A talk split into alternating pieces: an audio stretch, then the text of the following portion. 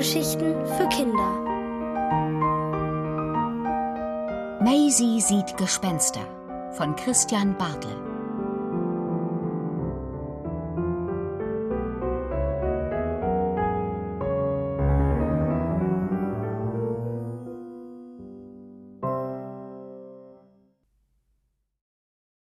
Eine Nacht im Schrank.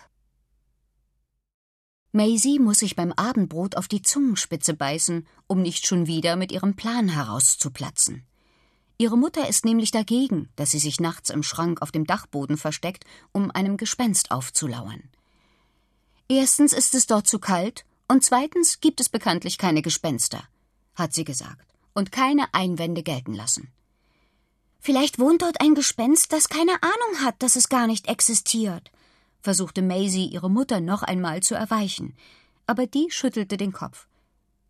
Ich bin sicher, dass in deinem Kopf viel interessantere Gespenster herumspuken als auf dem Dachboden, meinte sie und gab ihrer Tochter einen Gute-Nacht-Kuss. Nun liegt Maisie im Bett, macht die Augen zu und guckt sich die Gespenster in ihrem Kopf an. Da ist ein großer blauer Hund mit feurig roten Augen ein schuppiges Fischwesen mit blinden, wässrigen Augen und einem breiten Klappmaul. Eine feine Dame, die ihren eigenen Kopf unter dem Arm trägt, außerdem ein Ritter mit rostigen Ketten und Knochenhänden und ein flatterndes Nachthemd mit einem Kürbiskopf. Das sind zwar hochinteressante Gespenster, aber die hat sie sich alle ausgedacht. Und deswegen wird Maisie trotzdem auf den Dachboden nachsehen. Immerhin hat es dort gestern zur Geisterstunde um Mitternacht furchtbar gepoltert. Durch die angelehnte Zimmertür kann Maisie ihre Mutter bald im Wohnzimmer vor dem Fernseher schnarchen hören. Sie zieht die Winterjacke an, holt die Taschenlampe aus der Schublade und nimmt ihr Kuschelgespenst an die Hand. Auf Zehenspitzen schleicht sie an ihrer schlafenden Mutter vorbei. Jetzt ist Maisie beinahe selbst ein Gespenst. Sie hält die Luft an, als sie die Wohnungstür öffnet und ganz leise hinter sich schließt. Ohne Licht anzumachen, tapst sie die kalten Stufen zum Dachboden hoch. Sie folgt dem Schein ihrer Taschenlampe und schlüpft endlich in den großen Schrank, den irgendein Hausbewohner auf dem Dachboden abgestellt hat. Maisie ruckelt sich in ihrer dicken Winterjacke zurecht und legt Herrn Spinat über ihre kalten Füße. Das Kuschelgespenst wärmt aber nicht besonders, weil es zwar einen Wollkopf hat, aber sein Spukgewand bloß aus dünnem Gardinenstoff ist. Obwohl Maisie lieber warme Socken an den Füßen hätte, ist sie froh, dass Herr Spinat bei ihr ist. Denn auch für Maisie, die überhaupt keine Angst im Dunkeln hat, ist es sehr dunkel. Zusammen warten sie, ob das Gespenst auftaucht, das gestern so einen Radau gemacht hat. Mittlerweile ist der Mond aufgegangen. Schweigsam steht er über den Häusern. Maisie lugt durch ihr Astloch, doch der Dachboden liegt noch immer still und verlassen im weißen Licht. Auf einmal hört sie schlurfende Schritte auf der Treppe. Sie hält die Luft an. Endlich wird sie einen echten Geist sehen. Gespannt lugt sie durch ihr Guckloch. Aber es ist nur Niklas von nebenan, der sich heimlich auf den Dachboden schleicht. Niklas trägt Kopfhörer und bewegt sich zu einem unhörbaren Rhythmus. Dann stellt er sich vor den Spiegel mit dem Sprung im Glas und tut so, als ob er ein Rapper ist. Er posiert und rappt, aber vor allem übt er, böse zu gucken. Wenn ihm eine besonders finstere Miene gelungen ist, fotografiert er sich mit dem Handy und kichert danach wie ein kleiner Junge. Maisie muss sehr aufpassen, dass sie nicht auch loskichert. Deswegen beißt sie Herrn Spinat in sein Spukgewand, aber das macht ihm nichts aus. Nachdem Niklas abgezogen ist, liegt der Raum wieder verlassen da. Einige Zeit später allerdings kommt die sportliche Eileen Sperber auf den Dachboden gejoggt. Auch sie glaubt sich unbeobachtet vor dem Spiegel. Aber diese Nachbarin will nicht heimlich rappen. Sie guckt nach, ob sie, trotz aller Fitnessübungen, nicht doch einen Bauch bekommen hat. Danach hebt Eileen eine der grauen Platten an, mit denen das Dach isoliert ist, und holt eine Tafel Schokolade aus diesem Versteck.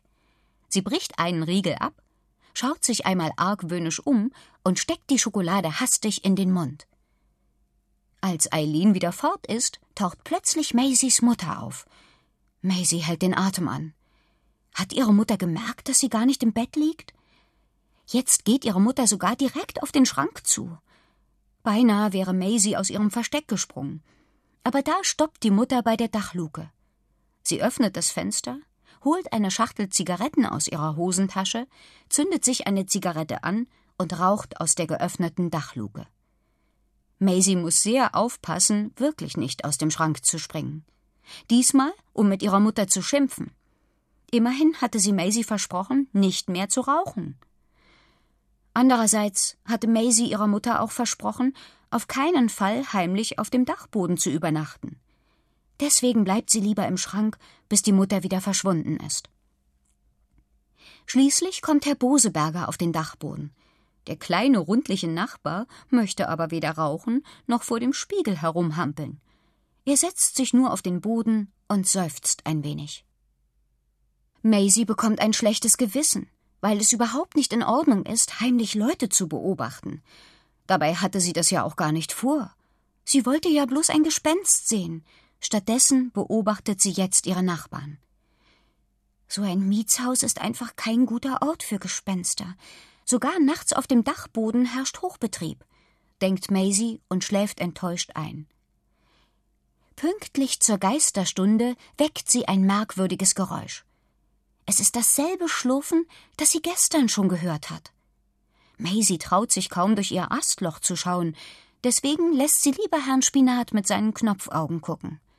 Aber sie hört, wie langsame Schritte über den Boden schlurfen, bis es poltert und knallt, als reite eine gesamte Gespensterarmee über den Dachboden. Als Maisie doch durch das Loch hindurchlinst, sieht sie wirklich und wahrhaftig ein Gespenst. Ein großes, hageres Gespenst in einem weißen Umhang und mit wehenden weißen Haaren, das im Mondschein tanzt. Sie hat trotzdem fast gar keine Angst, denn dieses tanzende Gespenst macht keinen gefährlichen Eindruck. Ein feines Lächeln liegt auf dem kalkweißen Gesicht, das im Mondschein fast durchsichtig wirkt. Plötzlich öffnet das Gespenst den Mund und Maisie erwartet, dass ein sehnsuchtsvoller und markerschütternder Klagelaut herauskommt. Aber das Gespenst niest. Es sagt tatsächlich Atschü! Gesundheit, sagt Maisie versehentlich, und das Gespenst horcht auf. Es dreht sich um und kommt auf den Schrank zu. Maisie bleibt fast das Herz stehen.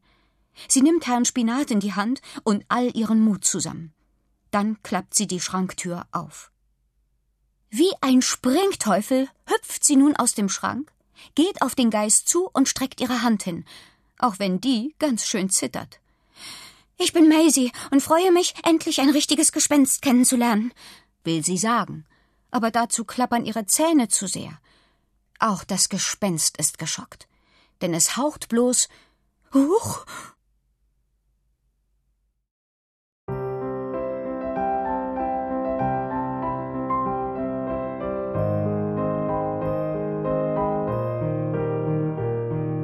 Ihr hörtet Maisie sieht Gespenster von Christian Bartel, gelesen von Kathleen Gavlich.